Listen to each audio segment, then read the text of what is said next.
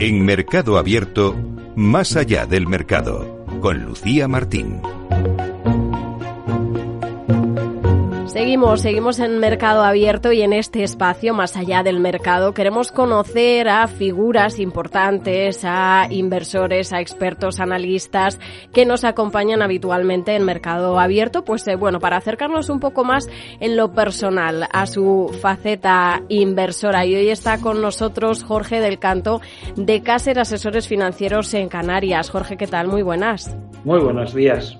Bueno, pues eh, los inversores te conocen de sobra porque los viernes participas con nosotros en el consultorio en Mercado Abierto y también, eh, bueno, pues habitualmente también eh, entras en Mercado Abierto en otras secciones. entonces, bueno, casi que no hace falta presentación, pero sí nos gustaría saber un poco, Jorge, pues cuándo y cómo empezaste en este mundo de, de la inversión. Bueno, fue, la verdad es que es una buena pregunta. Te hace irte muy atrás y tratar de recordar qué pasó en aquel momento, ¿no? Yo tenía otra profesión, estaba embarcado en otro trabajo y las inversiones financieras se, cruzaron un poco en, mi camino, empecé a hacer mis propias inversiones, eh, fui adquiriendo formación, en aquel momento era, estamos hablando de hace pues, casi 30 años, era muy difícil encontrar formación específica más allá de la que te podía proporcionar alguna gestora o alguna entidad, de agencia, sociedades de valores fui indagando y poco a poco me fui metiendo y en una de esas eh, bueno, de esas conversaciones pues se cruzó conmigo una persona que fue bastante relevante, Antonio del Castillo, a través del cual conocí a otras personas que estaban buscando a alguien que les asesorara en sus inversiones. Empecé con ellos y esto fue llevando pues a un, a un círculo, a una espiral en el que cada vez me fui introduciendo más dedicándome de forma plena a esta profesión y hasta hoy, hasta aquí, hasta aquí hemos llegado de momento. Nos has comentado, Jorge, que estabas eh, en otro, en otro ámbito, ¿no? Que en ese entonces tenías otra profesión. Si no te hubieras dedicado al mundo de la inversión, no sé dónde crees que te encontrarías hoy. Pues yo creo que probablemente hubiera seguido dentro de las mutuas de accidentes de trabajo, que era donde, me, donde me dedicaba. Yo era director provincial de, de una mutua de accidentes en León y posiblemente hubiera seguido pues en, esa misma empresa, en otra del, sector, porque era algo que, bueno, no se me daba mal y, estaba bastante a gusto, pero la verdad es que después me, me, gustó más, me motivó más el campo de las inversiones y más en aquel momento que, como digo, era bastante incipiente en algunas cosas. Date cuenta de que ni siquiera estaba regulada la profesión de asesor financiero en inversiones. Esto vino años más tarde con la entrada en vigor de la MIFID y por lo tanto era pues algo pues, muy interesante, muy pocas personas se dedicaban a ello y pues me atrajo, la verdad es que me atrajo porque también detectaba ya desde aquel momento las necesidades de información y de formación que tenían muchísimas personas, muchísimos ahorradores eh, que estaban pues bastante, bastante ciegos respecto al mundo de las inversiones y no tenían un conocimiento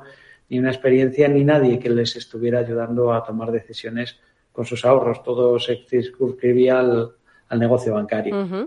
Eh, también eh, nos, nos, comentáis muchos ¿no? en estas entrevistas eh, que es un mundo muy interesante ¿no? y que una vez, digamos, te pica el gusanillo ¿no? de, de la inversión, pues es, es, un poco que engancha.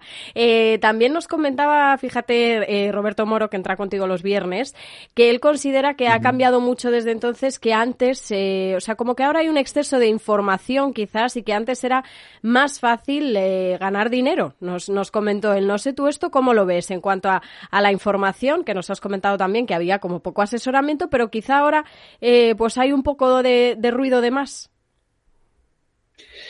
Es fácil que sí. El principal cambio que yo he notado a lo largo de estos 30 años es tecnológico, ¿no? de, cómo ha evolucionado la tecnología, mucho más que, por supuesto, la gama de productos en los mercados o el acceso a esos productos. Ha mejorado la tecnología de acceso a esos productos y ha acercado sobre todo muchísima información a la gente. Y es verdad que antes pues a la información se le daba más crédito. Fíjate, curiosamente no había tantos, eh, tantas facilidades para contrastar la información que recibías, era poca y la dabas por verídica y entonces, pues bueno, acabas tomando decisiones más simples con aquellas decisiones y más estáticas. Ahora mismo yo creo que sí que se pega un poco de exceso de información y sobre todo teniendo más medios para contrastarla, precisamente yo creo que la inmediatez y ese exceso impide que se pueda indagar con más, con más tiempo.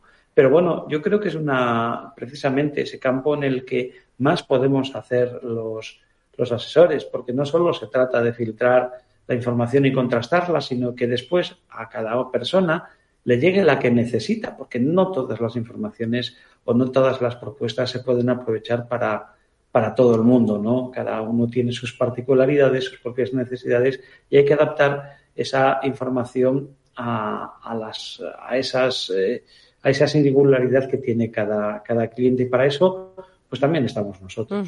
Pues precisamente un poco vinculado con esta pregunta, Jorge, ¿qué le dirías a quien esté empezando ahora y sobre todo eh, pues que tenga la, ilusión de, dedicarse plenamente al, mundo de la inversión, de vivir de ello?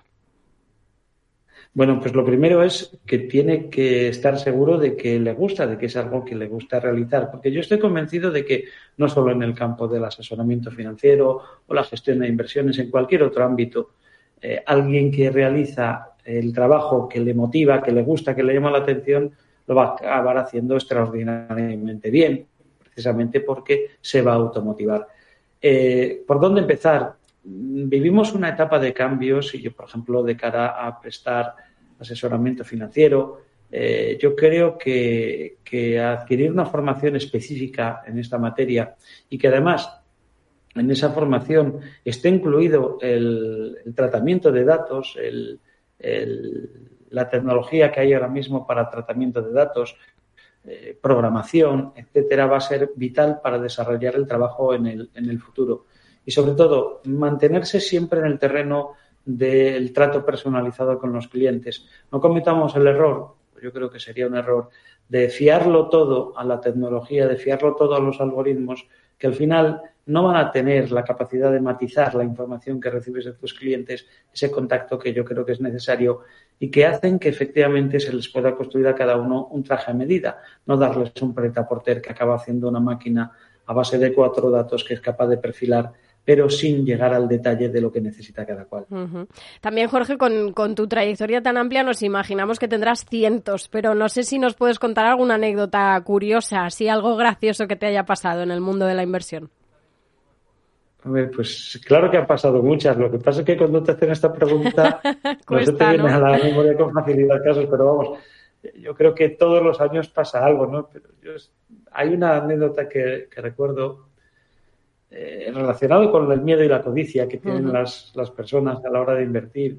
Ese, ese miedo visceral que precisamente cuando llega una gran oportunidad precisamente porque los precios han tenido, no sé, esas situaciones en las que hay caídas generalizadas, que cae tanto lo malo como lo bueno y que ves oportunidades y que es difícil convencer a las personas de que compren y fácil de lo contrario.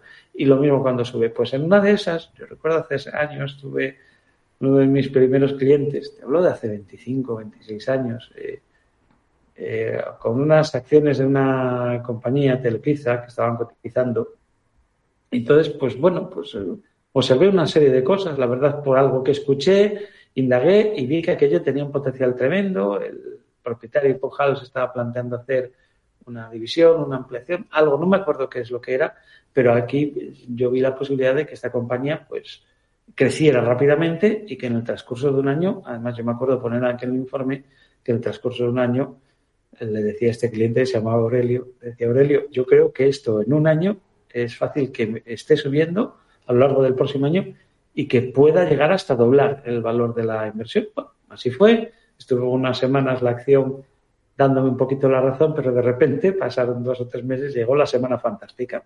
Aquello se disparó, no me acuerdo cuál fue el motivo, si, si fue una entrada de capital nuevo, no, no recuerdo exactamente unos datos que salieron, se disparó. El caso es que aquello este hombre estaba a los tres meses con un beneficio, yo creo que del 140 o del 150%, una barbaridad, hmm. mucho, muy por encima de las expectativas. Y le acuerdo que le llamé para decirle, Aurelio, esto hay que venderlo, hacer el negocio. Y dice, pues no, no lo voy a vender por.